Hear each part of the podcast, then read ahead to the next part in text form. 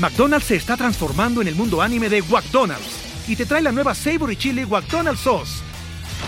Los mejores sabores se unen en esta legendaria salsa para que tus 10-piece chicken wack papitas y Sprite se conviertan en un meal ultra poderoso. Desbloquea un manga con tu meal y disfruta de un corto de anime cada semana. Solo en McDonald's. ba baba go! En McDonald's participantes por tiempo limitado hasta agotar existencias. Casero Podcast se hace audio.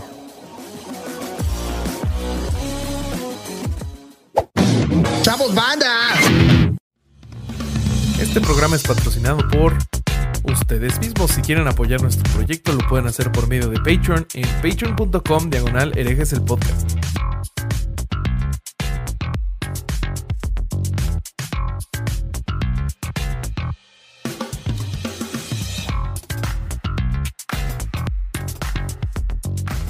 ¿Qué tal mis estimados herejes? Bienvenidos a Herejes, el podcast, un espacio para conocer y discutir tópicos históricos, científicos, filosóficos, de actualidad y cultura popular desde el pensamiento crítico, ah, ah, desde el pensamiento crítico y la evidencia disponible, intentando siempre encontrar el humor y el punto medio. Desde el sin libros pasado, algo me pasó que ya no sé leer, ya no sé hablar. Discúlpenme amigos. Yo soy Bobby, ¿cómo están amigos? Y les quiero presumir algo, vean esto. Vean esto.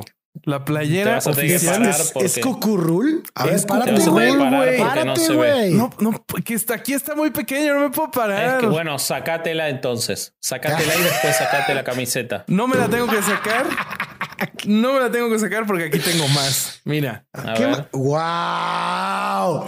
Ven nomás esta chulada. Otro domingo de no ir a misa y escuchar el Volteala, volteala, volteala. Mostrar el parche de atrás, que es lo mejor. Ahí está. Miren. Qué chulada. Para los que Pero acércalo, acércalo a la cámara. Para los que nada más nos están escuchando, estoy mostrando las playeras oficiales de Herejes, el podcast, que están a nada de llegar a una tienda virtual que está siendo creada en... Quiero que sepan que tengo gente que se acercó al set de grabación para mirar lo que estás mostrando en vivo. ¿eh?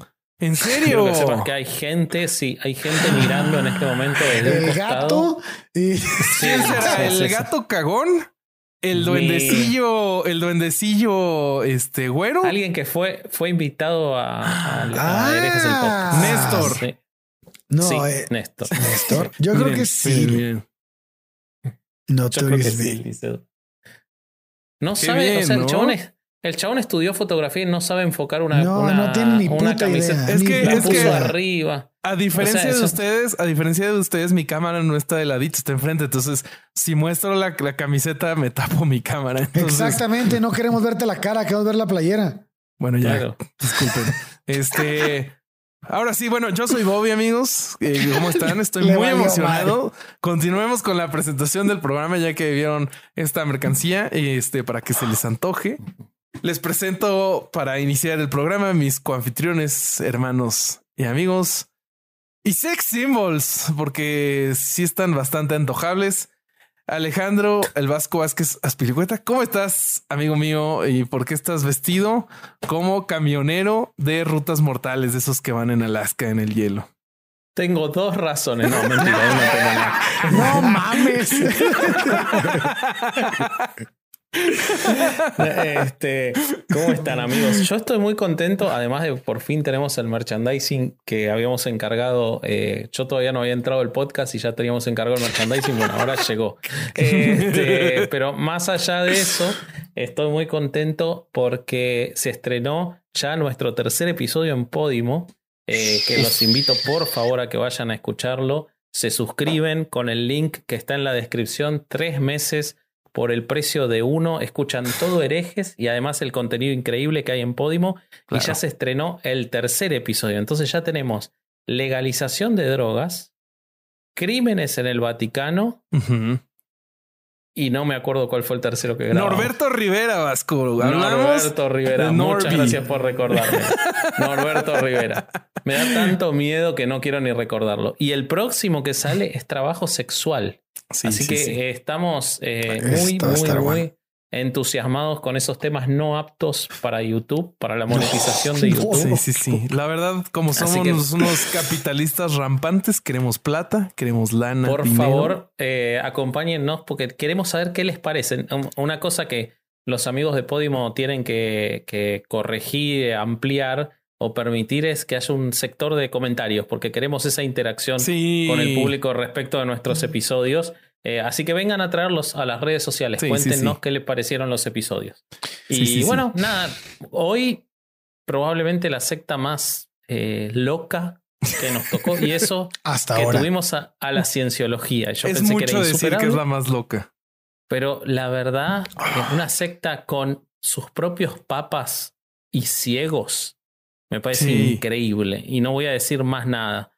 Pero este, nada, me presenta al, al otro señor que, que está, no sé si Sí. a mí está enfrente. Ah, no, estamos No, con ahora del- estamos, ahora, ahora estamos probando este ver solo una cara este Ok. por interacción. Entonces, en este momento, al señor que voy a presentar todavía no está en pantalla, pero próximamente lo estará.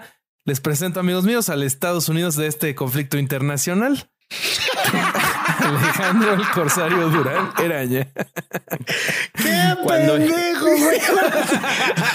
Ahora sí te la mamás.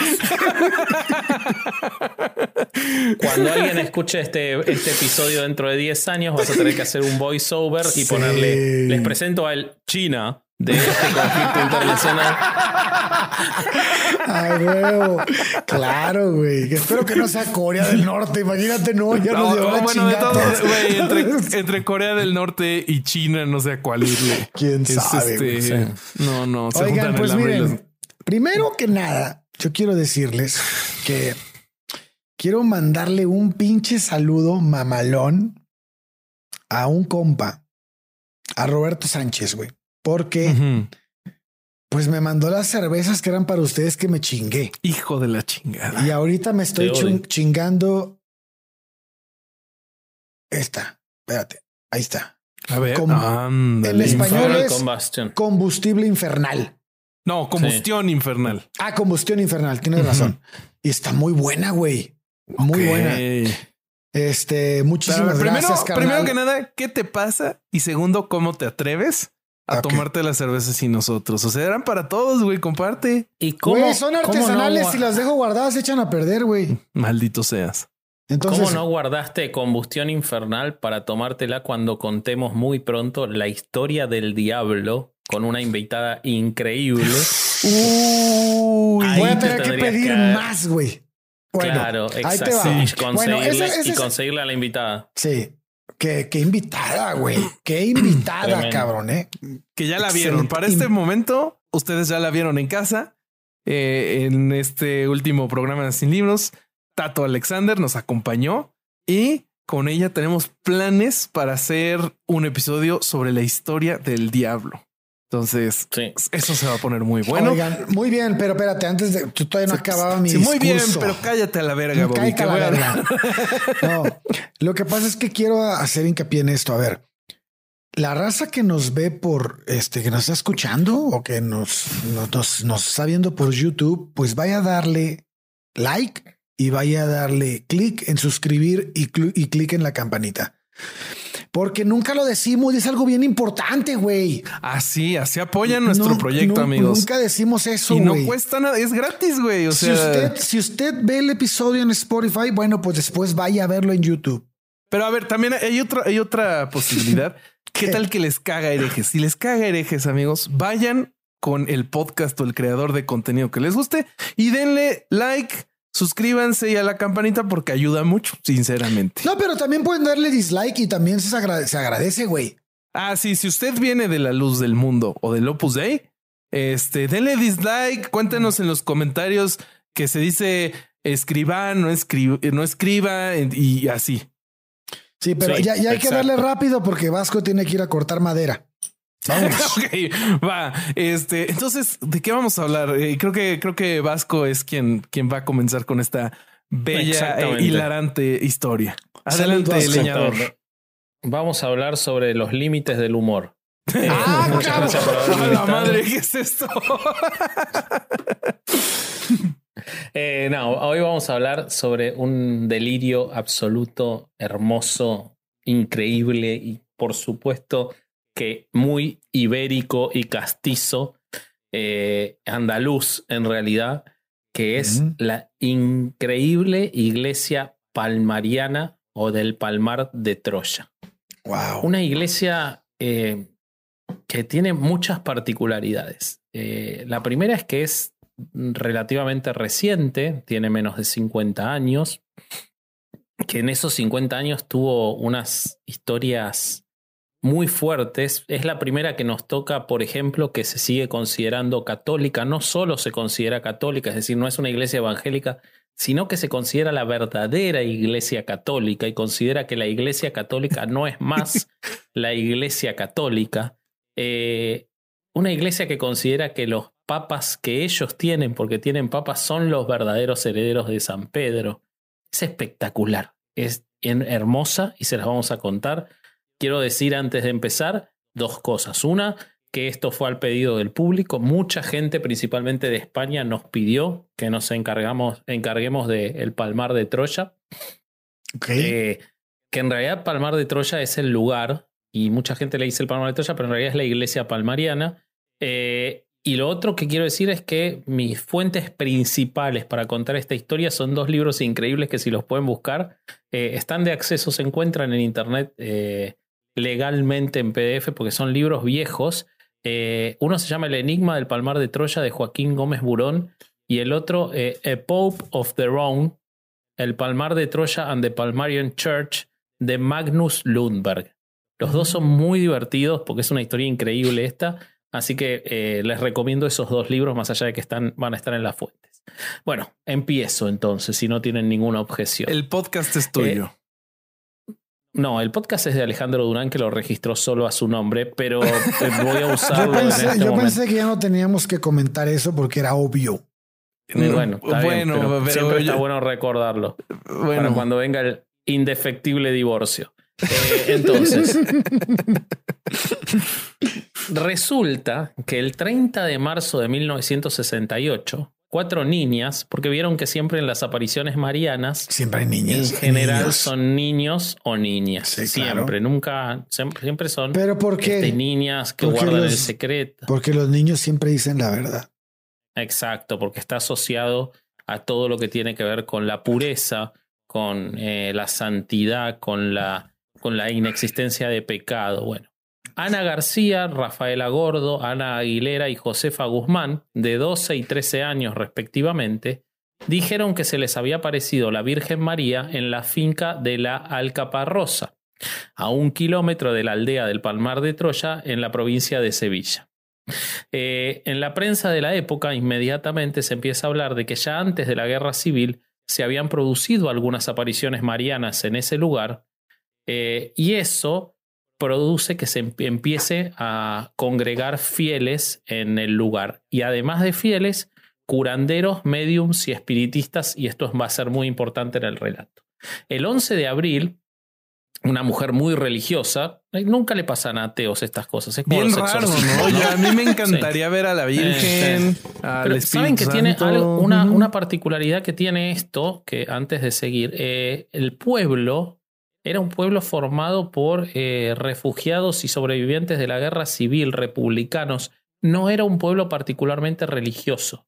Y esto probablemente permitió la penetración rápida de esta secta que tomó el lugar, porque realmente no había, no era un lugar en el que el catolicismo fue pisara muy fuerte.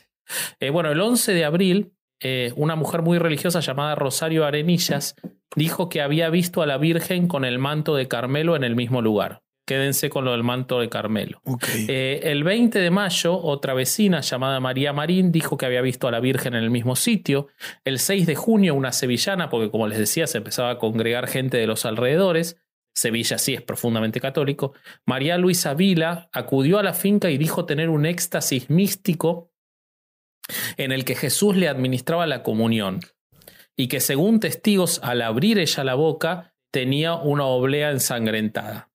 Podría ser un tampón, no tengo las fuentes. Oye, qué, terrible educación de Jesucristo. O sea, si le vas a dar comunión a alguien, dale una oblea nueva, no una así. ¿Qué hizo? Se la metió chocolate, güey. Güey, se la metió en la llaga y luego se la dio. ¿Cómo estuvo? Guácala. Capaz era una Gillette. No sabemos. Bueno, en, fin. Eh, En ese momento entra la preocupación, que siempre fue muy tibia hasta aquí, de la Iglesia Católica, que difunde una pastoral negando la veracidad de los milagros del Palmar. Sin embargo, esto no les importa un carajo. En el verano de 1968 eh, sufren éxtasis místicos Antonio Romero, Manuel Fernández, José Navarro, Antonio Anillos y Arcelia Lianos. Esto lleva a que se construya inmediatamente un altar en el lugar. Eh, el 15 de octubre del 68 llegan los protagonistas indudables, maravillosos, folclóricos de esta historia, que son Clemente Domínguez y Manuel Alonso Corral. ¿Quiénes son estos dos sujetos? Eh, Clemente Domínguez y Manuel Alonso Corral, dependiendo de las versiones, en todas coincide en que eran dos personas homosexuales de Sevilla. Dependiendo de la versión, eran pareja o eran amigos.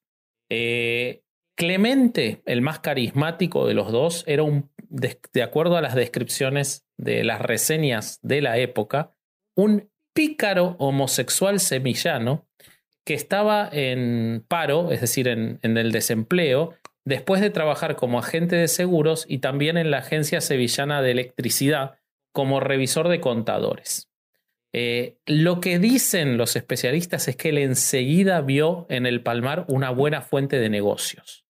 A él le decían la Voltio en todos los bares gays de la zona y eh, no es gratuito lo de hablar de, que eran homosexuales por un montón de cosas que vamos a contar eh, al respecto. Pero entonces había, había en esa religión o en esa secta había, entiendo que porque eran homosexuales había una aceptación al homosexual. Por, por supuesto que no, había una persecución gigantesca. Por eso es que te lo, te lo estoy adelantando, pero muchas gracias por tu aporte. Eh, bueno, y Manuel Alonso, que de vuelta, según las fuentes, era o no la pareja, trabajaba en una correduría de seguros que utilizaba el padre Serafín Madrid para financiar obras de caridad. Eh, Resulta que estos dos empiezan a ir tanto que los echan del trabajo, se quedan sin trabajo y empiezan a buscar cómo conseguir cómo vivir. Ya habían perdido mucho trabajo, porque parece que los dos eran bastante vagos. El 15 de agosto del 69 los dos acuden a una misa. María Luisa Vila dice tener una visión de la Virgen y esto le despierta por dónde hay que ir a Clemente. Eh, el 30 de septiembre, es decir, apenas un mes después, ya Clemente tiene su primer visión de Jesús y del Padre Pío en el lugar. Pocos días después, María Luisa Vila, o sea, se iban compitiendo, dice que tuvo la misma visión. El 8 de diciembre, Clemente de nuevo afirma tener una visión de la Virgen y que los ángeles le daban a él un hábito dominico. Y el 10 de diciembre, dos días después, dice que se le apareció Santo Domingo de Guzmán para recomendarle el rezo del rosario y el Padre Nuestro. Y dice también ese mismo día que se le apareció San José. El 12 de diciembre, dos días después, Clemente dijo, ¿vieron cuando nosotros estamos muy, este, justo hablábamos antes en preproducción, hablábamos del tema de que hay que tratar de subir una story todos los días o cada dos días y algo en el feed. Ahí está la clave del éxito el Instagram de Clemente eran las apariciones, ¿ok? Entonces, el 12 de diciembre Clemente dice que tiene otra visión de Santo Domingo y que a su lado ve a la Santa Faz. La Santa Faz es una imagen del frente del, del rostro de Cristo. Entonces él dice que Santo Domingo le dio el mensaje de que debía expandir la devoción de la Santa Faz el Via Crucis y la comunión reparadora de los primeros jueves de cada mes para reparar los ultrajes al divino rostro de Jesús. Ahí Clemente y Manuel empiezan a llevar un retrato de Jesús para rezos en los que se producían un montón de situaciones de éxtasis. En abril del 70 viene un cruce maravilloso, que es que Clemente, que ya había tenido visiones del Padre Pío, empieza él a presentar llagas y estigmas. Que ahora seguramente Ale nos podrá profundizar sobre eso, pero había un problema. ¿Qué demonios es un, estigma? Cuéntenos, porque puede un ser un estigma. Si quieres, si quieres te platico. Explícanos, por favor. Un estigma son las marcas que tuvo Jesús en su pasión en el cuerpo de una persona. O sea, por ejemplo, es la, la, la llaga que tiene por la lanza en el costado o los clavos en las, en las muñecas y en, las, en los empeines de los pies. En los empeines de los pies, los empeines están en los pies, ¿no? A la de a huevo. los, empeines de la frente. Qué, ¿no? qué pendeja acabo de decir, pero bueno. en los empeines. Y este las, las heridas en la cabeza. De la corona de espinas. No, sé si cuente eso también. Sí cuenta también como estigmas. Bueno, con la corona de espinas. Y lo de la lanza, ¿no? Y ya eso ya lo, dije, ya lo dije, fue lo, primero. Ahora yo dije una pendejada. Sí. Y ya. ok. Ya, esos son, pero, pero de que se presentan sin que haya sí, bueno, una herida, o sea, no que, haya una crucificado, güey, obviamente. Es muy famoso, el Padre Pío es uno de los estigmatizados más famosos, por mm. eso es que viene al caso que él lo veía. Pero el problema es que había mucho Padre Pío, ¿eh? Sí, hay que hacer. Sí, sí, había mucha competencia porque había. Ah, ¿saben que cuando yo conocí al padre Pío? Vamos a traer un flashback. A ver, a ver. Yo conocí al padre Pío cuando fui con el colegio a Roma. ¡Hijo, pinche fresa, güey! El millonario cuando tomó su jet privado y fue. Era muy común. Era tan común como fuimos que... bueno, cuando estábamos chicos nos llevó el jet de la escuela, así hijo de la chingada. No, el hombre que dijo que había una sola escuela en Tampico se tiene que llamar así. La diferencia es que eso nadie lo escuchó y lo tuyo sí, güey. bueno, eh, ahí conocí al Padre Pío, así que cuando hagamos un episodio ahí lo tendremos. Excelente, bueno, me, encanta. McDonald's se está transformando en el mundo anime de McDonald's y te trae la nueva Savory Chili McDonald's Sauce. Los mejores sabores se unen en esta legendaria salsa para que tus 10-piece chicken wack papitas y Sprite se conviertan en un meal ultra poderoso. Desbloquea un manga con tu meal y disfruta de un corto de anime cada semana. Solo en McDonald's. baba ¡Go! En McDonald's participantes por tiempo limitado hasta agotar existencias. Pero ¿qué pasó? Clemente no era el único que tenía estigmas. Había tres hermanas a las que también le aparecían y eran más espectaculares que las de él. Pero Clemente era persistente. Clemente era persistente. Entonces, cada aniversario de las apariciones, él empezó a tener estigmas.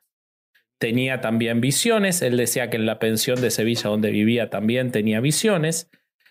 El 16 de julio de 1970, una aparición de María le dice a Clemente que en las aguas de un pozo de la zona eh, se podía, bueno, perdón, que las aguas de un pozo de la zona eran milagrosas y producían curaciones. Y supuestamente le empieza a curar gente con esa agua. No se pudo curar los ojos. Quédense con esa frase. Aquí hay un lugar así, güey, en México. Ah, sí. Sí, el agua de Tlacote. Sí, sí, ah, mira, pensé que el agua de Altamira. Eh, bueno, el agua de Jovito. Eh, es más fácil que te dé cólera, güey. bueno, el 1973 es cuando él ya rompe todo y se queda como el number one, porque él tiene espectaculares marcas divinas en el abdomen que se asemejan a las provocadas por las lanzas del legionario romano sobre el cuerpo de Cristo durante el martirio. Inmediatamente que le ocurre eso, porque no hay ninguna duda de que le ocurrió, acapara la atención del público, porque él además entraba en trance y daba mensajes apocalípticos se empieza a ser muy popular, empieza a sangrar por la frente, las manos y los costados. Hay una oportunidad en la que él asegura que perdió 16 litros de sangre, lo cual es maravilloso. ¡Wow! Porque el cuerpo humano tiene 5 litros. ¡Wow! Oye, ese sí es un milagro. Él perdió 16. Madre, ¿Cómo le hizo, güey? Yo sospecho que llevaba 2 kilos de morcilla y los perdió. Entonces él los contaba esos en los 16 16 litros a la Era pura sangre el cabrón. Sí. el chabón era todo sangre y medía 6 metros. Pura sangre. Este, bueno, eh, entonces él empieza a, a, a tener cada vez más popularidad, más popularidad. Mientras tanto, su inseparable amigo y abogado, Manuel Alonso, que trabajaba como gerente de la compañía de seguros y que había estudiado eh, en un instituto jesuita, eh, lo empieza a dar la organización que él no tenía, él era muy carismático, y empiezan a hacerse del control del lugar. ¿Qué quiere decir hacerse el control del lugar? Ellos son quienes empiezan a llevar todas las ceremonias en el lugar. Como los narcos. Por ahora no tenían nada, pero ¿qué pasa? Era un momento este en el que se estaba hablando en la Iglesia Católica de todo un movimiento progresista. Se venía el Concilio Vaticano, se empezaba a dejar la misa en latín, se empezaba a buscar modificaciones en la vestimenta, en el trato hacia las mujeres, en los pecados. Y había, estamos hablando de la España franquista, eh, un saludo a todos los amigos franquistas que seguro van a venir porque vinieron con el capítulo de Escriba. ¿Tenemos amigos franquistas? Sí, yo tengo, mi amigo Jonás. Este, bueno, entonces. ¡Oh, no! Em, Güey, va a creer que, no es que Fierro Jonás es el que estás hablando. No, no, no, es Jonás Fierro. No, no, no. Eh, bueno, entonces, eh, ¿qué pasa? Ellos empiezan a atraer a personas, principalmente de la tercera edad, con buen dinero, ultracatólicos conservadores, porque ellos eran profundamente conservadores. Ellos reivindicaban a, Franco, por empezar, y a todas las figuras más conservadoras. Estamos hablando, recuerden, de una pareja de homosexuales que era, él era conocido como La Voltio por sus excentricidades en Sevilla. Sin embargo, empiezan a atraer al público más conservador, mostrando su hipocresía y, que lo que buscaba era este, negocios. Entonces, cuando empieza a atraer a toda esa gente, eh, lo que ocurre es que empieza a recibir donaciones para su obra. Puntualmente, y la más importante se da en 1972, cuando una mujer muy anciana, la baronesa del castillo Chirel, le da una donación de 16 millones de pesetas, que si no tienen idea, para que se den una idea, la propiedad donde había ocurrido todo esto, la finca La Alcaparrosa, que era de 15.000 metros cuadrados, o sea, unas 15 hectáreas, costaba 3,5 millones de pesetas. O sea que la podían comprar. Wow. La podían comprar casi cuatro veces. O más de cuatro veces. Casi cinco veces. Bueno, le dona 16 millones de pesetas porque ella había sido convencida por otra gente de que siguiendo a estos católicos ultraconservadores que tenían visiones marianas y de Jesucristo y que tenían este, estigmas, le iban a asegurar el paraíso. Y la señora estaba muy cerca del paraíso, era casi la difunta baronesa del castillo chileno. Entonces, compran la finca con esta donación, ellos inmediatamente compran la finca y ya pasan a ser los dueños del lugar eran muy vivos para los negocios, inmediatamente que hacen eso empiezan a realizar giras de viaje para expandir la palabra de, del palmarismo, que todavía no era el palmarismo, porque todavía era el catolicismo muy tradicional, pero el catolicismo en Estados Unidos, Canadá, América Latina y Europa. ¿Qué van a buscar? Donaciones. Una familia de Wisconsin, propietaria de una marca de electrodomésticos, se convierte en uno de los principales donantes eh, ellos empiezan a utilizar todas estas donaciones para hacer obras para el, eh, eh, para el rito, no hacer obras de caridad ni nada por el estilo, para empezar a convencer gente, crean sedes palmarianas en todos los países que viajan y empiezan un hermoso fraude fiscal. ¿Qué hacían los palmarianos? Lo que se dice según algunos testimonios es que eh, de las donaciones que recibían de empresas, ellos daban recibos por cantidades mayores a las recibidas. Eh, pero según lo que tengo es que el fisco nunca los procesó. Y, pero sí parece que hay documentos internos y testimonios de obispos y fieles que destapan todo, este, todo lo de la evasión fiscal. Eh, ¿Por qué daban los cupones por, por mayor monto del que era la donación? Deducciones fiscales, ¿no? Exactamente, las donaciones a instituciones religiosas se pueden usar para deducciones fiscales. Entonces tenían deducciones fiscales más grandes que las que había y los palmarianos se llevaban su pedazo. Sí. Exactamente. Eh, este sistema hacía que recibieran donaciones de todo el mundo porque había mucha gente interesada en esto. Hay alguien más que hacía eso, ¿no? Sí, el Opus Dei. Eh, de Calcuta? También. Eh, el, y otra cosa que tenían en común con el Opus Dei es que entraban y sacaban dinero por las fronteras de España en ¿Ah, coches sí? solamente vestidos, solamente vestidos con la ropa de religiosos, Sí. entraban y sacaban.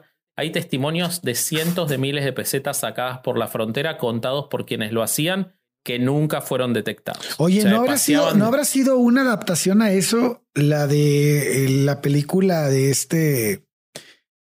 ah, ¿Cómo se llama? Que enflacó un chingo para hacerla y que iba de padre y cruzaba la frontera. Matthew Mm. McConaughey. Matthew McConaughey que se vestía de sacerdote para pasar la frontera con droga. Ah, no, pero esa es una historia real. Esa es una No, no, pero real. hacía lo mismo, era la misma estrategia, güey. Con Sí, el vestido claro, de, bueno. de- de- de- de sacerdote, no te detienen. Sí, exacto. Bueno, eso era lo que aprovechaban estos, sobre todo en la España franquista ultra religiosa, porque recordemos que todavía acá eran parte de la Iglesia Católica, Apostólica y Romana. Oye, pero Bueno, yo, yo además eh, encontré este testimonios de que parece que también había lavado de dinero.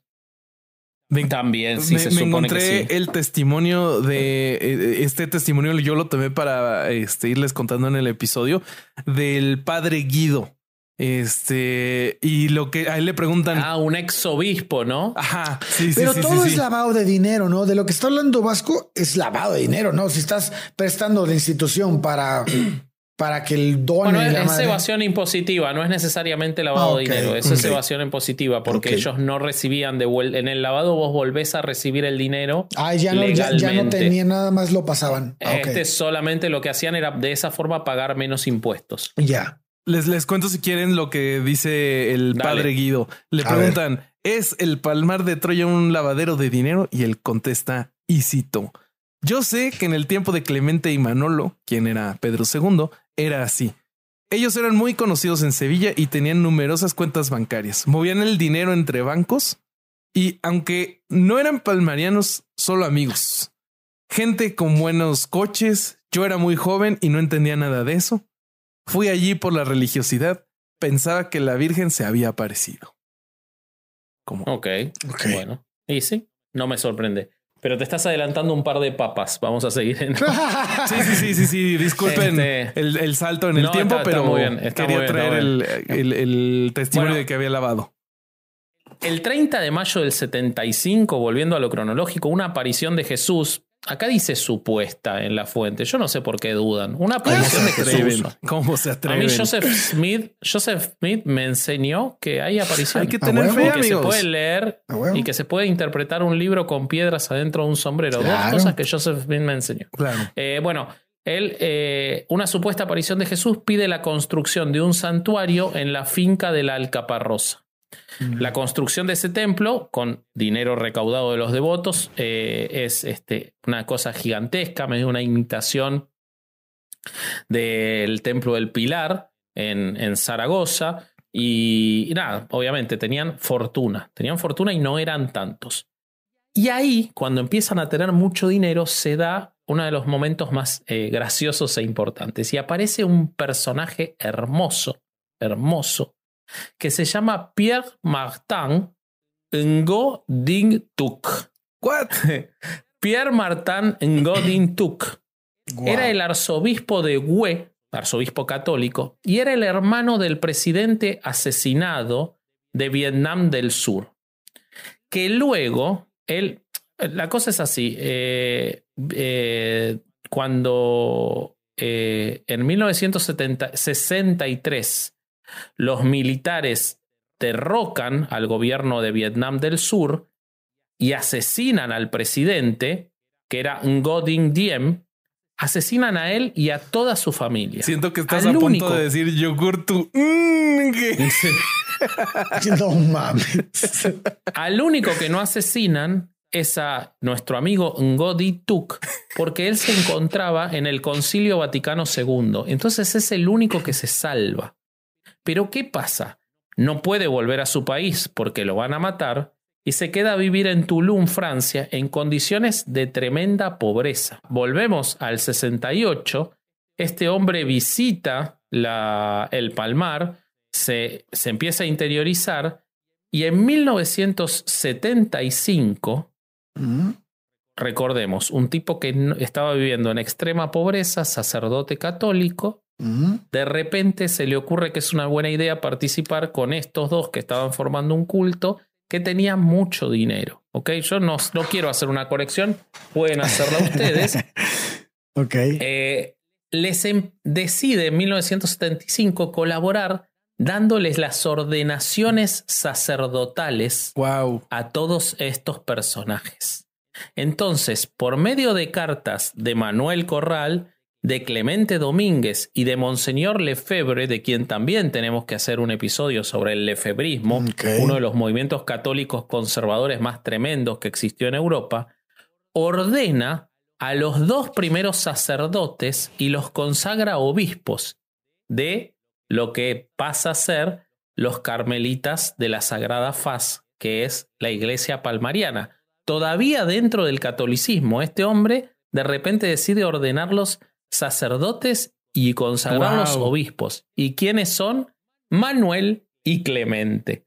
Pasan a ser sacerdotes primero e inmediatamente después obispos ordenados por el amigo Pierre-Martin Godin-Tuc. Pero a ver, yo tengo una duda, yo tengo obispo una duda. en la pobreza, sí. Eh, eh, ellos eh, con esta, con esta, estos nuevos títulos que consiguieron, ¿serían reconocidos por el Vaticano o no? El Vaticano hacía la vista gorda y no le importaba mucho lo que estaba pasando por ahora ahí.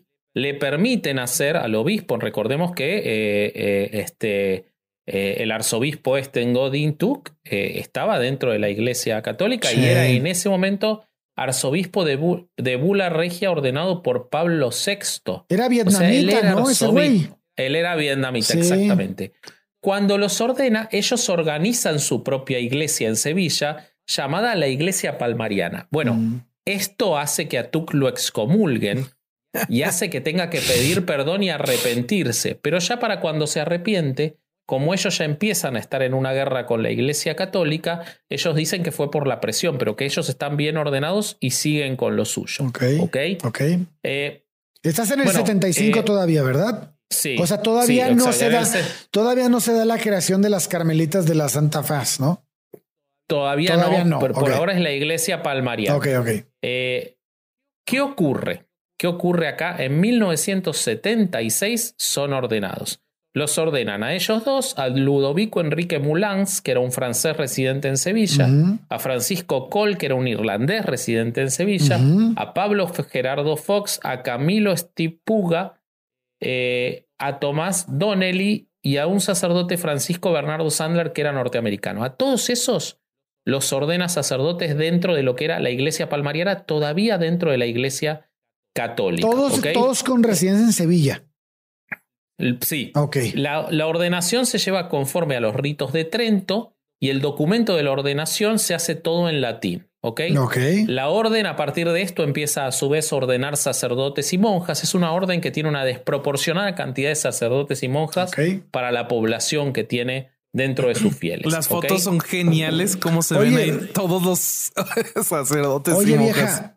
Oye, vieja, ¿qué, función tenían las monjas en esa congregación? En esa, en esa. La misma, la, misma, que, en la iglesia ah, católica, ser sirvientes de los. Eran muy pocas porque era mayoritariamente masculina. Después vamos a contar por qué. Eh, bueno, ¿qué pasa? Entonces, en ese momento todavía ya son los carmelitas de la Santa Faz, pero eh, eh, están nombrados como iglesia palmariana, no han intentado inscribirse en ningún lado, pero están trabajando dentro del culto católico. Pero se fijan como un ente antimarxista, antimasónico y contrario a todo lo blasfémico, anticoncilio Vaticano II. Y tenemos que esperar dos años más, hasta 1978, cuando eh, en junio de 1978 Clemente, que era el el líder de esta congregación, se encontraba en Bogotá en una gira por Sudamérica y fallece Pablo VI. Ahí él dice que tuvo una aparición. Por supuesto. Ok.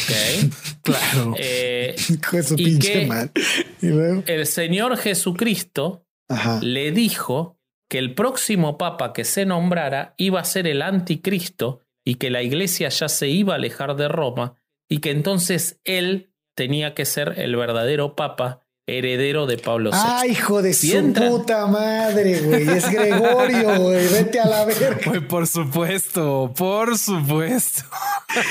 No mames. No mames, güey. A esto hay un dato que hay que agregar, que dos años antes, en mayo de 1976, Clemente y otros de la orden estaban volviendo de Francia a Sevilla, el coche tiene un accidente, Clemente es operado en el hospital de San Sebastián, pero por las lesiones del accidente pierde los dos ojos, con lo cual Clemente era ciego para el momento en el que lo designan sí, papa, sí. en el que se designa a sí mismo papa o en el que Jesús se le aparece y lo designa papa, ustedes quédense con la versión que quieran. Qué mala onda Eh, ahí, bueno. Jesús, que no le hizo el milagro de devolverle la vista. Bueno, porque no la necesitaba porque ya iba a ser papa, iba a tener Ah, bueno. la vista sagrada. Claro. ¿Ok? Bueno, entonces, eh, para el 78 él se ordena a sí mismo papa eh, como el eh, padre Gregorio XVII Magnanísimo. ¿Ok? Entonces, él dice que la verdadera iglesia se traslada al desierto del Palmar de Troya, conservando las tradiciones y ritos de la iglesia católica previos al Concilio Vaticano II. Misa en latín, de espaldas, las mujeres no pueden usar pantalones de jean, los hombres tampoco, ropas largas, eh, no se puede mirar televisión, Mm. este, no se puede leer salvo lo que diga la iglesia, eh, no se puede tener contacto con personas ex- externas y bueno, todo, todo lo que ocurre ahí adentro, Sí. ¿ok? Entonces, cuando él se, se autoproclama papa, empieza a vivir una vida ya de lujos, de eh, descontrol absoluto. Eh, hay testimonios en los cuales se cuenta cómo eh, él estaba en, en relaciones de pareja con múltiples obispos permanentemente. Hay acusaciones de abuso, eh, abusos, por supuesto, económicos también, malversaciones. eh, y se les viene la locura encima. Y ocurre algo que alguno de ustedes dos me va a tener que contar porque es maravilloso lo que es que ellos eran los, calmeri- los carmelitas de, eh, de la Sagra- Santa Faz.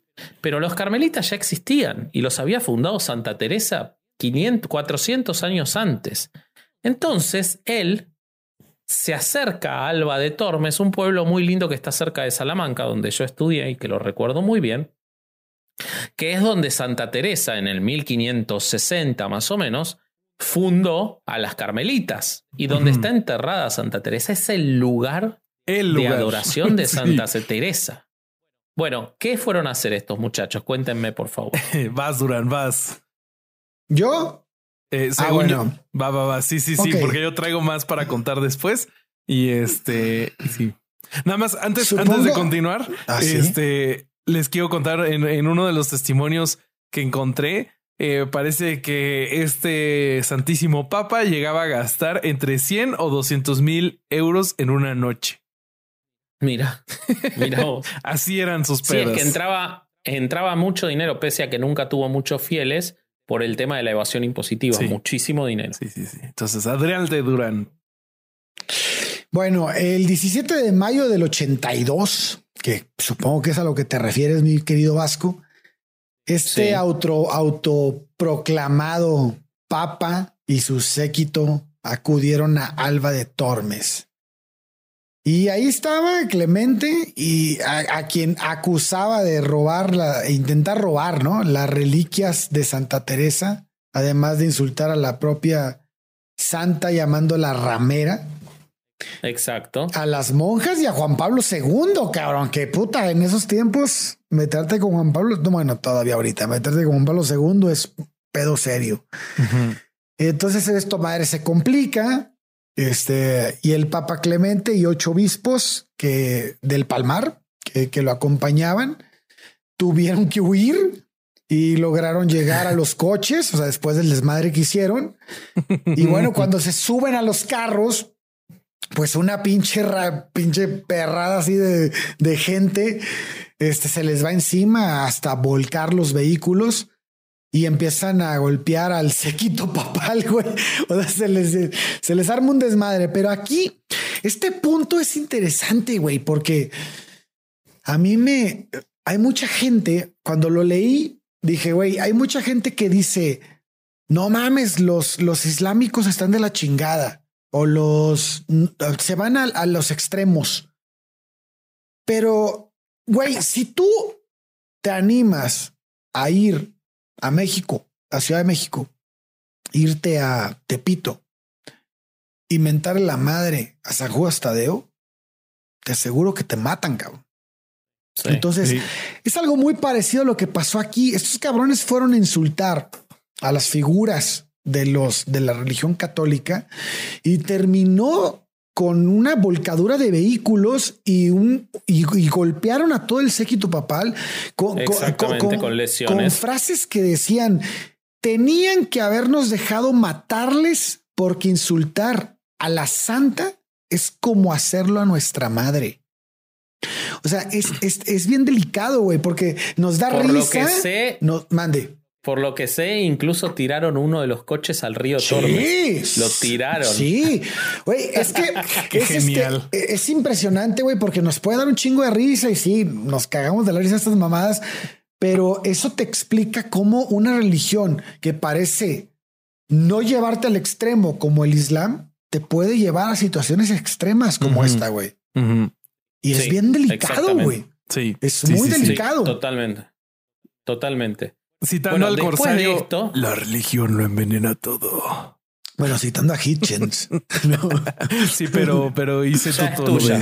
sí, ya es ya tuya. Es tuya ya, es mía. Ah, bueno, gracias, Hitchens. Sí, sí. La dijiste más veces vos ya que Hitchens.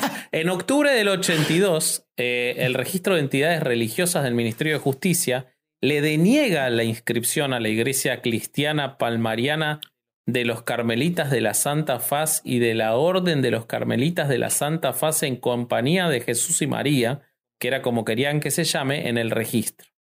Entonces el Papa recurre hasta la Audiencia Nacional, que le rechaza el recurso, argumentando que no podían usar Iglesia eh, Católica y Carmelita porque inducía a, error con entidades ya registradas 500 años antes.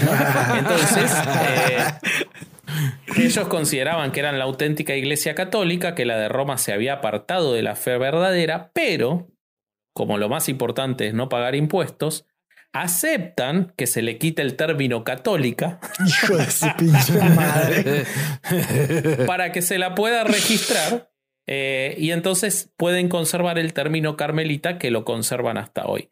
Eso pasa recién en el 88, pero en el medio, y yo supongo que esto no pasó detectado por la Audiencia Nacional, ocurre un hecho increíble, maravilloso, horrible, espantoso y muy divertido, porque pasaron 40 años, entonces ya eh, tragedia más tiempo es comedia, que seguro Roberto nos va a contar muy bien porque involucra pitos que tiene que ver con que en diciembre del 82, un novicio cubano de la orden, que provenía de una familia religiosa y anticomunista, decide hacer algunas cosas. Contanos, por favor, Bobby. Ay, híjole, no sé si está tan gracioso, pero sí, como dice mi estimado Vasco, este muchacho, novicio de la orden, eh, se intentó suicidar ah, eh, ya sé cuál es. Pero su intento de suicidio fue poco oh. ortodoxo, por decirlo de alguna forma, ya que eh, el, el, joven tomó un, este. No, es que mal, güey, qué mal, güey. Tomó un pedazo de vidrio y con eso se cortó los testículos. Ah, Después se cortó el pene y parte del pene, porque era cubano, no te olvides. Ah, sí, Se había cortado los primeros 12 centímetros, le quedaron 20 más. O sea, se, se, se incursidó, se incursidó nada más. Sí, sí, sí. sí, Y, este, y se clavó eh, en los ojos las púas de un silicio.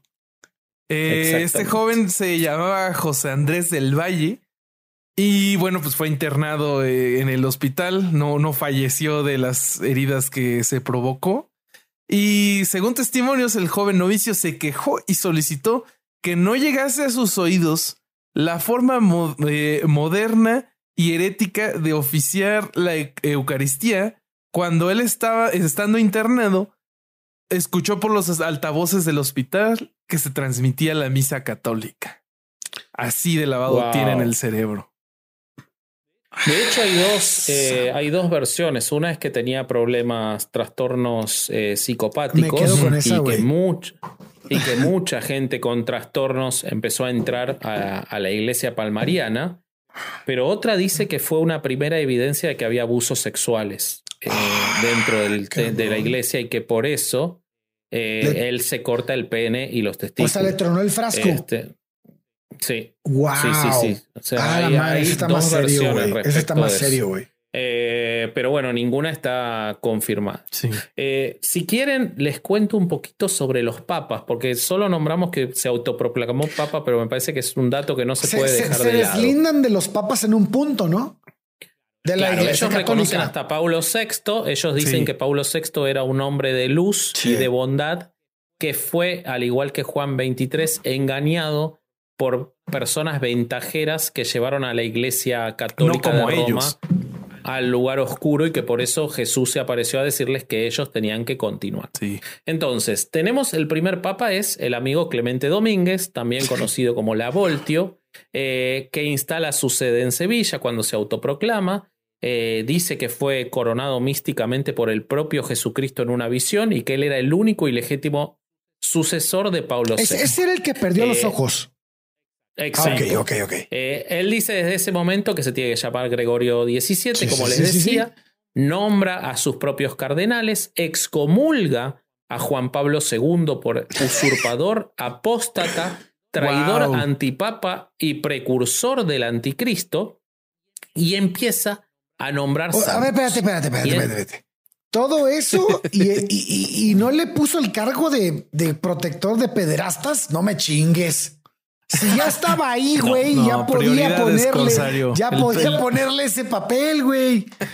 Lo que pasa es que este, el protector de pederastas, como vamos a ver, era él. Entonces no quería que se lo Ah, lleve mierda, otro. Bueno, a ver. Sí, otro. Bueno, el- algunos de los santos que nombró este, este papa fueron a Francisco Franco, lo hizo santo, Gran elección. al generalísimo. Eh, él dice, él dice que, eh, Fran- o, o la iglesia, la versión oficial es que Franco estaba en total conocimiento de lo que hacía la iglesia palmariana y que los apoyaba porque eran anticomunistas. No no hay ninguna evidencia de esto porque ellos todavía no, no se había producido el sismo para cuando muere Franco.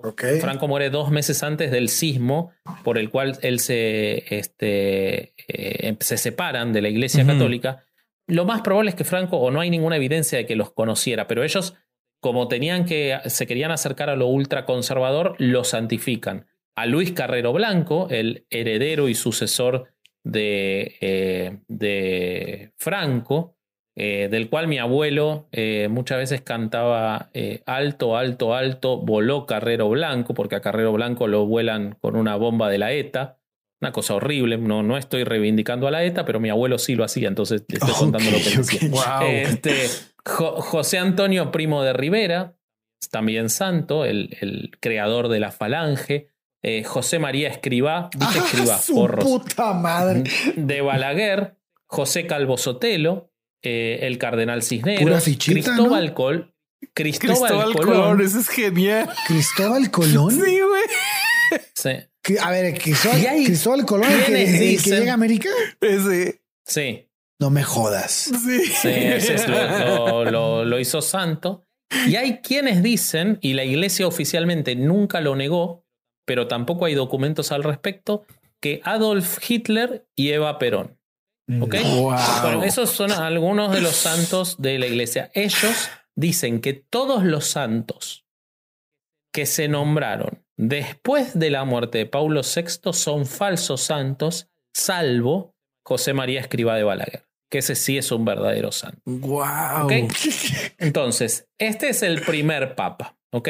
Eh, cuando él no se encontraba en el Palmar de Troya e iba a Sevilla, era conocido ya siendo papa y ya siendo ciego como un asiduo frecuentador de bares y discotecas. Sí, era un pedote, eh, güey. y Sí. consumidor abundantes bebidas alcohólicas que gastaba cientos de miles de de pesetas. 100 en- a en eso 200 y en mil euros por noche, güey. Sí, es el, Sí. lo que Es yo una mamada, güey. Según, según los testimonios, por ejemplo, de eh, eh, un ex, este, un ex apóstol, de un ex obispo, el padre Guido, al que ya citó Bobby, en el Palmar de Troya tenían relaciones, era un, digamos, una orgía permanente dentro del, del lugar y el hombre este Clemente tenía sus parejas eh, general obispos, aunque hay algunas acusaciones no, no documentadas suficientemente de abusos. ¿A menores? También Manol,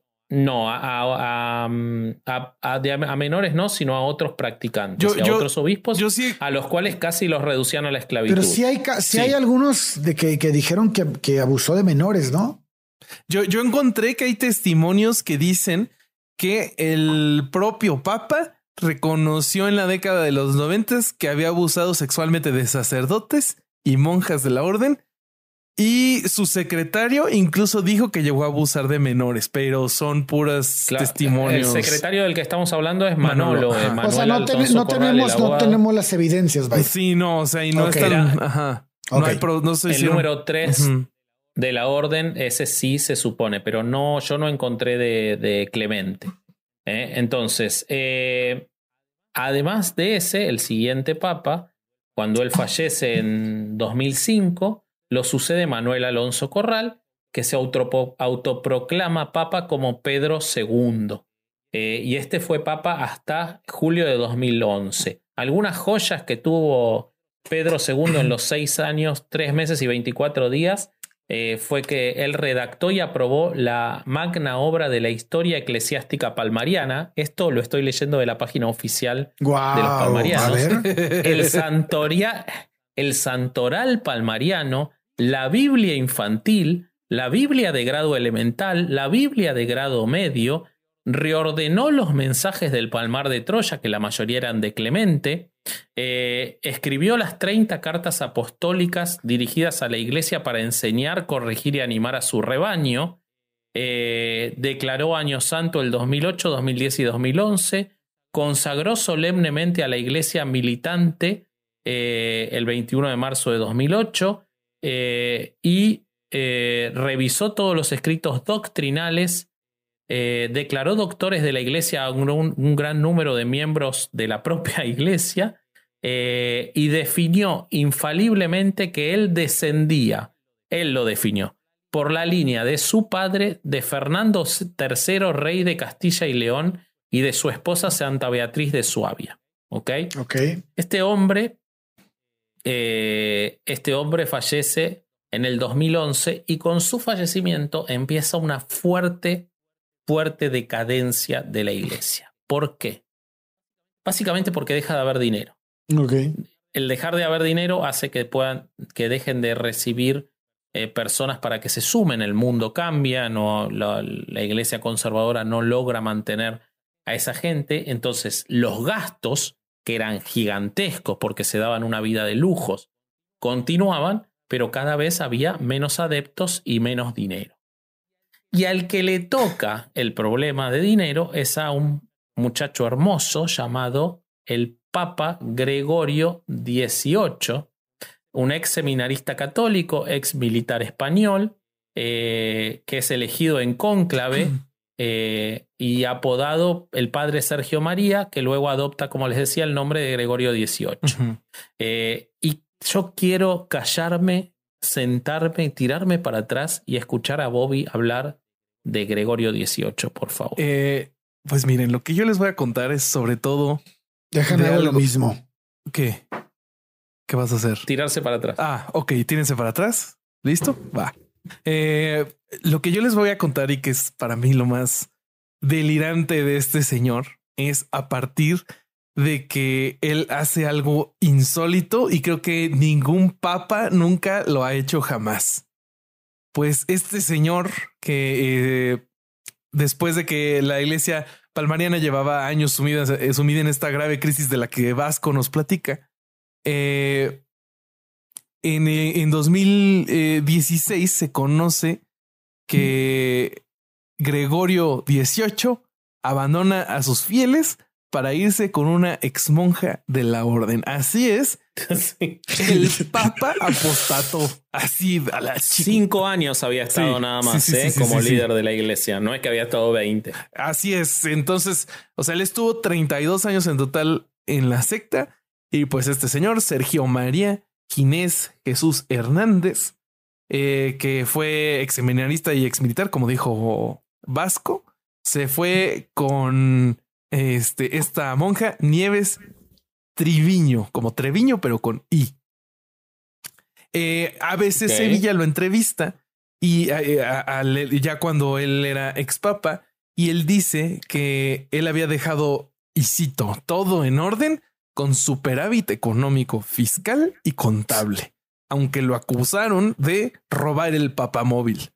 Pero él se defendió. una, ¿Cómo? Que vos sabés qué auto era el papamóvil, ¿no? Sí, sí, sí. Y él se defendió diciendo: el BMW es mío. El papamóvil de este hombre era una, un BMW X6, cero kilómetros. Ese era el papamóvil que se lleva. Qué miserable, ¿no? Ni siquiera blindado. es como, es como, es como agarrar a la iglesia católica y llevarla al extremo, ¿no? Sí, hacerla una, un micromanagement. Sí, es, eso, güey. todo eso lo podrías ver en la iglesia católica en ciertos, en ciertos puntos, pero estos güeyes, como eran tan chiquitos, como que todo se veía muy cabrón, ¿no? Así como. Sí, totalmente. Sí, sí, sí. Totalmente. después de esto, este señor posó desnudo junto a su mujer en interview. Ah, cabrón. Sí, sí, sí, sí. ¿Por qué, güey?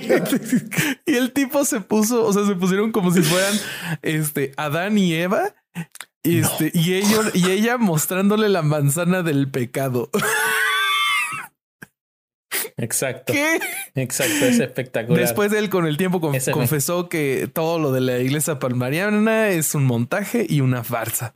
Eh, Exacto, pero él dijo que él creía y que se dio cuenta cuando llegó a Papa que era todo un montaje y una farsa y que había mucha gente que quería llevarlo por el camino del mal, porque había gente que se llevaba hasta 300 mil euros sin dar explicaciones y que como él quiso combatir esas cosas, le hicieron la vida imposible y por eso tuvo que apostatar y todo lo que hizo. Sí, sí, sí, pero hay un momento hermoso que no sé si lo tenés, Bobby, de cuando vuelve. Sí, pero déjame nada más les cuento lo que dice el padre Guido antes de, llegar a esa parte.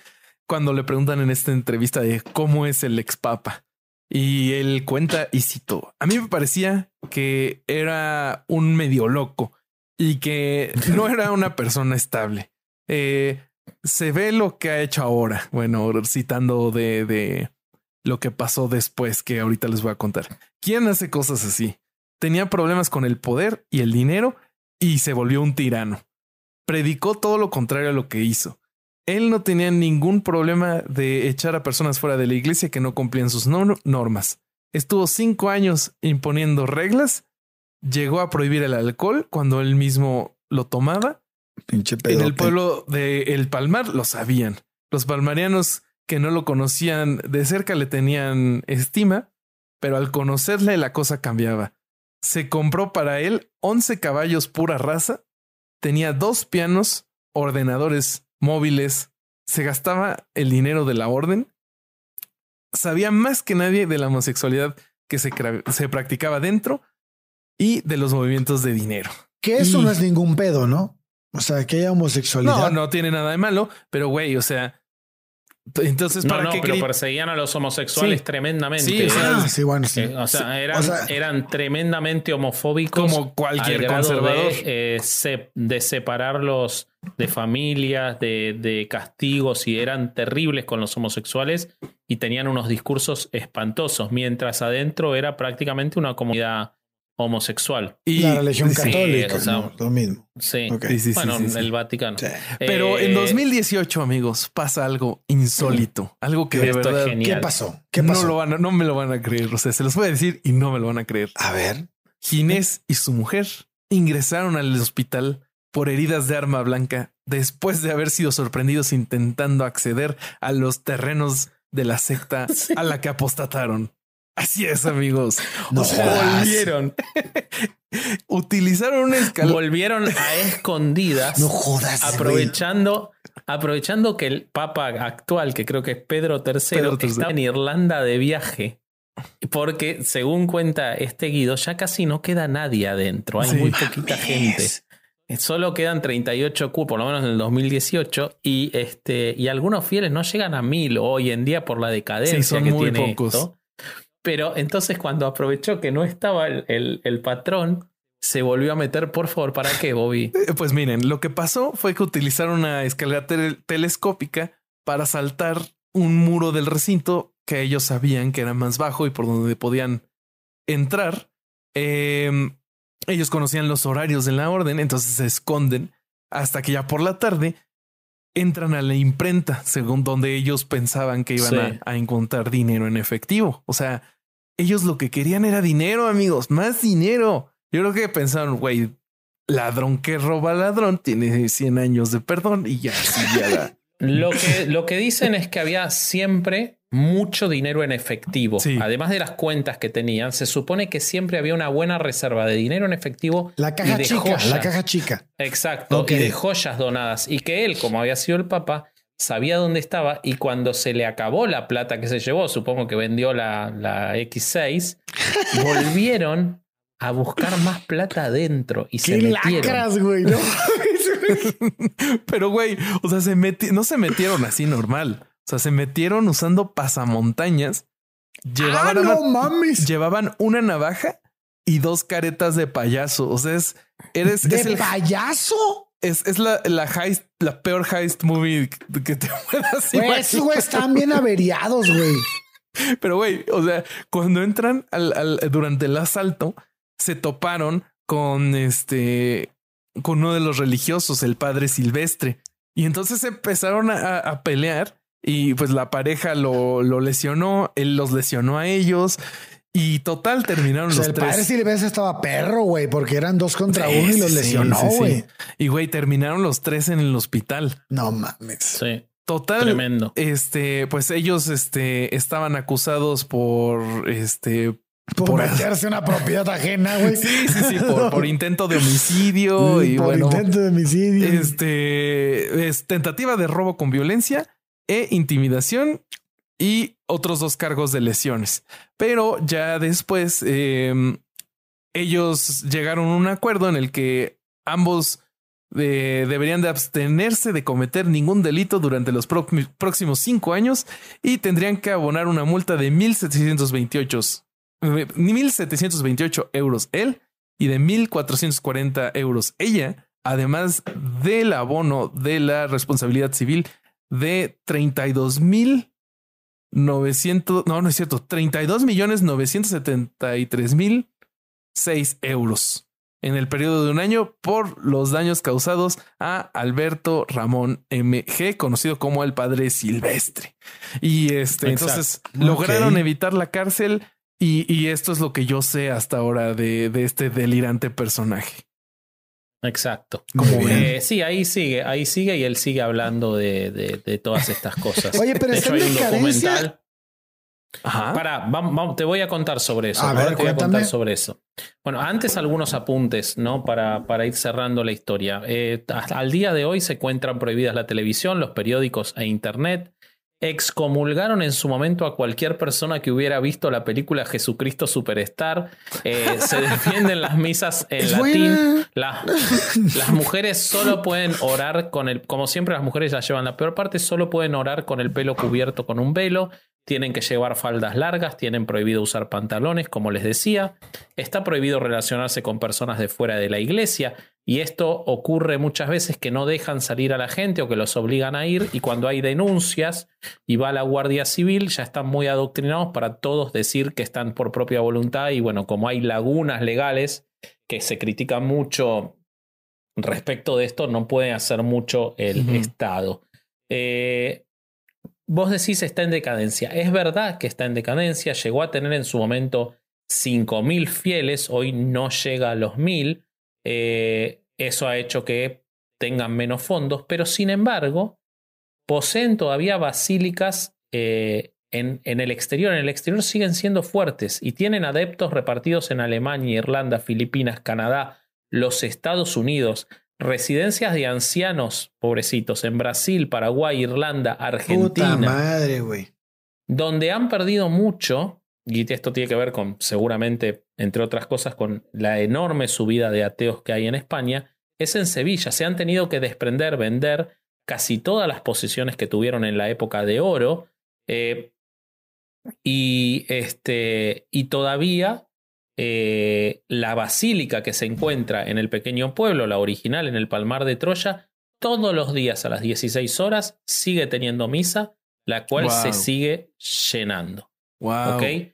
Eh, también hay que contar que los testimonios han hablado de que cada persona que sale, hay una organización que se, que se dedica a asistir a sobrevivientes de la iglesia palmariana, que dice que eh, todos los que salen, eh, que abandonan la iglesia por los maltratos, por los abusos sexuales, por, por la ignorancia a las que se los somete, salen afectados. Los psicólogos que están en esta fundación dicen que se supone que el 80% de las personas que se encuentran adentro tienen problemas mentales y están viviendo un tormento, que creen que ese tormento es la voluntad de Dios, eh, que este, si bien se aflojaron normas, las peores normas fueron en la época de, de Ginés, del, del Papa Sí, que sí, contaba sí, claro. Bobby, pero todavía hoy no tienen, con el Papa actual que es Pedro III, no tienen vida social, tienen que rezar dos horas al día, los niños, como decíamos, no pueden tener internet, tienen que vestirse abrigadísimos, estamos hablando de Andalucía con un calor tremendo que los afecta desde pequeños. Eh, es decir, todavía estamos hablando de una institución que sigue teniendo a gente subyugada en muchos lugares del mundo. Y supongo que por eso fue que nos solicitaron más allá de, de lo gracioso de la historia que Claro, los hablar de estos. Mm. Sí, hay mucha información, hay muchos incidentes, hay muchas cosas graciosas y trágicas para leer que los invito a buscar, eh, pero este, me quiero quedar con eh, esto que contamos, con que es un- una iglesia católica escindida que tiene su propio sistema de papas, que tiene un sistema muy cerrado de trato y de maltrato a su gente y que hoy está en crisis y que esa crisis la está pagando la propia gente que sigue adentro, que tiene una vida todavía peor, eh, sin educación y, y con malos tratos y posiblemente abusos. Es decir, como unos testigos de Jehová sin dinero. ¿Qué, qué pinche descripción, güey. Qué buen shade Sí, le acabas de sí. echar a los testigos de Jehová. Exactamente. y eso es todo, amigos. Yo no, no sé si tienen algo mismo, más ¿no? ustedes. Siempre lo Yo mismo. no tengo nada. Mm. Sí, Sí, siempre, Siempre es lo mismo. Sí, pero, sí, sí, sí, nunca- y no nos damos cuenta, güey. O sea, eso es lo triste, güey. pero, pero esta me gustó más porque hubo más delirio. O sea, la historia de del Papa que apo- es, es apóstata y después regresa con un pasamontañas con su mujer y una navaja. ¿Qué es esto, güey? Pues está para un cómic, güey, esa madre. Sí, sí, sí, no. sí, sí, sí, sí, sí. O sea, sería una película delirante eso. De hecho, hay varias películas. Hay una sobre el origen de ellos dos de 1986 que se llama eh, Clemente y Manolo. Eh, hay otro, hay un documental de varios episodios de Movistar Plus que habla de la historia sobre inf- hay infiltrados que filmaron adentro las situaciones que ocurren, así que hay mucho material para que puedan eh, complementar lo que les estamos contando en esta hora y piquito para no hacerlo más largo. Así que los Sí. invitamos a, a sí, buscar. sí, sí, sí. Se van a entretener, o sea, es trágico, es humor negro. Es tragicomedia. lo, lo, lo único positivo, aunque cada persona que sufre es, es un martirio para, para el avance de la humanidad, por lo menos son poquitos y eso es el único, el único el consuelo. Ujú. Sí. También hay que decir, pará, hay que decir una cosa más que me estaba olvidando y que es importante, que es que esto no se muere en ellos, esto no se muere en ellos porque hubo varias escisiones. De la iglesia palmariana se fundaron otras iglesias que más o menos se conducen igual y que aprovecharon para generar sus propias condiciones similares a las de esta.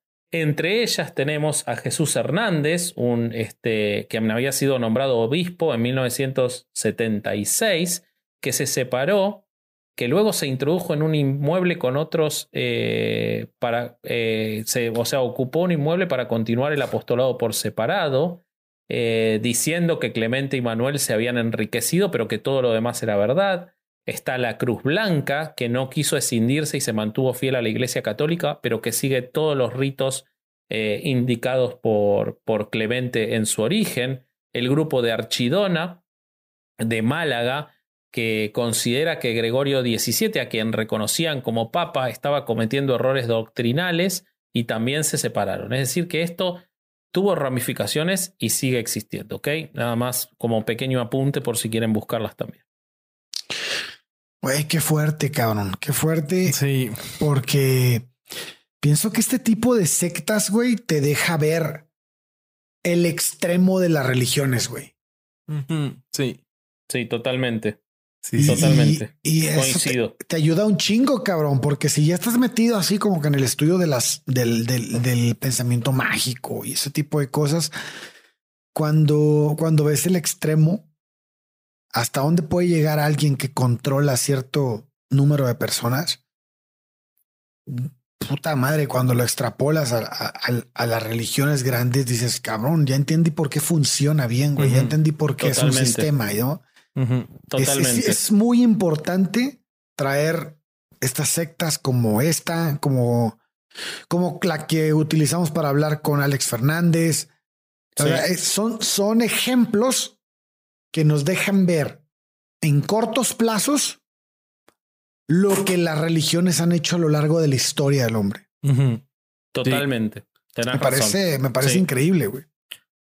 Sí, pues sí. Exactamente, sí. Sí, se quieren comer, esto es lo, el, el, error que cometen pecado, iba a decir. Así es. Es que quieren comerse todo el buffet de una sola sentada en sí. lugar de hacerlo a la larga como lo están siendo tipos más vivos como los, los de la cienciología o como hizo la propia Iglesia Católica, ¿no? Entonces, uh -huh. este, por eso empieza y entra en decadencia, Así como es. seguro va a entrar en decadencia la World of Faith eh, Fellowship cuando muera eh, Willy, ¿no? O sea, va, va a ocurrir Totalmente. lo mismo. Porque, o uh -huh. Wiley. No, creo que Clemente era un tipo carismático, perdón. Sí. Era un tipo carismático que podía seguir eso y nadie más lo supo continuar, ¿no? Uh -huh. que, que a diferencia de la cienciología, güey, el güey que viene atrás es muy inteligente, güey. Entonces, ah, sí, en la cienciología fue al es, revés. Güey. Ajá, güey. Ajá. Hasta el que viene atrás sí. es más fuerte todavía. Uh -huh. Sí, no, lo de la cienciología supo, está deprimente a la Supo chingada. encontrar el lugar, el, el área, el, el, área de oportunidad, güey, para poder uh -huh.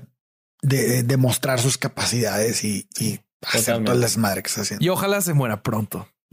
Y lo que hecho,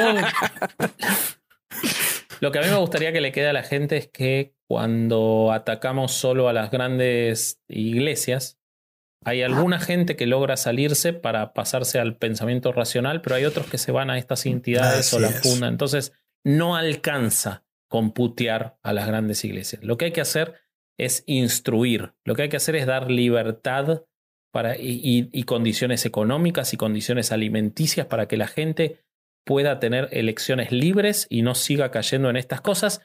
Porque si nos quedamos con la anécdota de esta, como esta hay 100 y, y van a seguir apareciendo. Y como Así aparecen es. las iglesias en Brasil y como aparece todo esto. ¿Ok? Totalmente.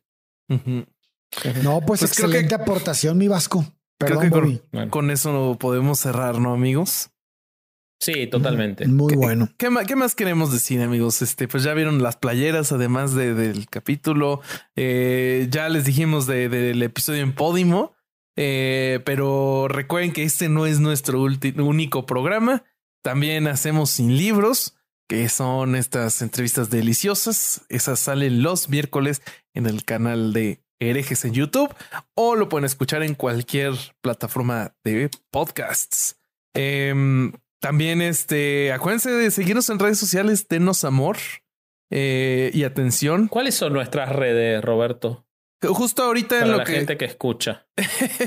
justo yo cambié las mías. Entonces, eh, ahora ya soy Bobby.hereje eh, para estar Copión. de acuerdo al formato del, del programa. ¿Ustedes cuáles son Todos sus redes, copiones. amigos? Yo, yo, yo, me, yo me lo pregunto. ¿Cuáles son sus redes? La mía es Vasco Hereje. Eh, y también me pero, gusta pero mucho. es Vasco.hereje, ¿no? Vasco.hereje. Sí, pero si ponen Vasco Hereje en el buscador aparezco yo. Desnudo, eh, nadie pero... más quiere ese nombre. No, totalmente vestido, muy vestido. Eh, y también este, me gusta mucho la de Herejes el podcast. Es un muy buen Instagram que queremos llegar al swipe up. Así que por favor, sí. ya no hay swipe up.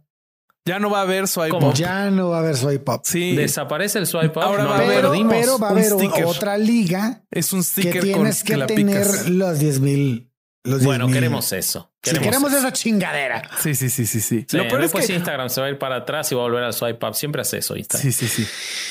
Sí, sí, sí. Y la, bueno, la mía, la mía es corsario.ereje. Ya. ya este, para cuando el OnlyFans. Corsario. eh, no, el OnlyFans. Esos brazotes que salen en, en la portada de Podimo, varias No. fans los están solicitando, güey. No, no, no. No. Y yo igual le descubrí el truco a esa foto, pero no lo voy a develar. Un mago no devela los trucos. El libro, Eh, es el libro. No, es el tatuaje. El tatuaje que hace la sombra acá y entonces parece que No, acá no, yo, mira, yo, yo que lo he visto en vivo, está mamadísimo, hijo de su puta madre. No Eh, mames. y, y Patreon, por favor, suscríbanse a Patreon, que nos ayudan un montón. Y ustedes paro. reciben, reciben un contenido hermoso, ¿no? No Sí, quiero exagerar, pero somos, somos de los podcasts con más contenido en Patreon. Les damos de todo, salvo la charla con, eh, exclusiva con Nicho Peñavera, que esa no se la vamos a dar. Sí. Les damos de todo. Este, agregamos No. una. Agregamos una conversación este, sobre cine muy, muy interesante. Sí. Eh, tenemos ahora el, el, el tier Cucurrul que tiene material inédito, así que suscríbanse a Patreon, por Y favor. el tier Les vamos a Cucurrul dar cosas. va a tener descuento en las playeras. las playeras. Exacto. Exactamente. Y este, creo que es- creo que eso es todo, ¿no, amigos? Es que ya, ya nos podemos excelente. ir en paz ahora sí. Eh, este fue otro domingo de no ir a misa y es más, déjame lo vuelvo a decir. Este fue otro. No, esta no es, qué pendejo. es esta. Muy Bobby. Esta Muy es- Bobby todo. Ahí está. Está al Ahí revés. está. Ahora está torcida. ¿Dónde está? Ahí se ve. Ahí está. Ahí, este ahí fue estás bien. otro domingo de no ir a misa y escuchar herejes, el Herejes podcast. el podcast. ¡Vámonos! Adiós. Venga. Sometimes we just sit back and laugh at life. Put it far and wide away from harder times. I'm wide awake. I'm looking out to see the art of life is right in front of me. Inside your smiling face, I can't believe it. So With Lucky Land slots, you can get lucky just about anywhere. Dearly beloved, we are gathered here today to. Has anyone seen the bride and groom? Sorry, sorry, we're here. We were getting lucky in the limo and we lost track of time. No, Lucky Land Casino, with cash prizes that add up quicker than a guest registry. In that case, I pronounce you lucky. Play for free at LuckyLandSlots.com. Daily bonuses are waiting. No purchase necessary. Void where prohibited by law. 18 plus. Terms and conditions apply. See website for details.